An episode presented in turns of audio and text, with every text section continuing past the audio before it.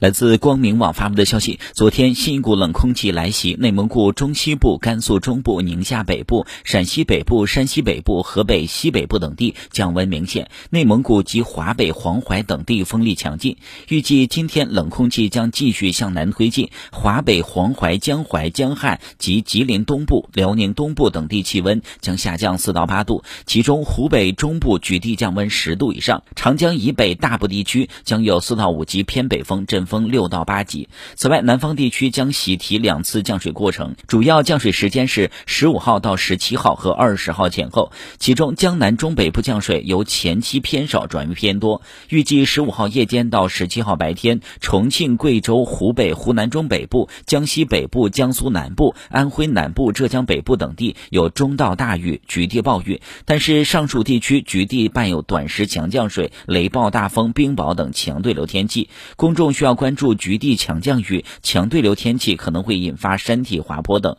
远离气象灾害风险较高地区。气象专家提醒，今天北方地区有大风降温天气，公众需关注气温变化，及时增添衣物，并关注大风天气对交通出行的不利影响，远离临时搭建物等危险地区。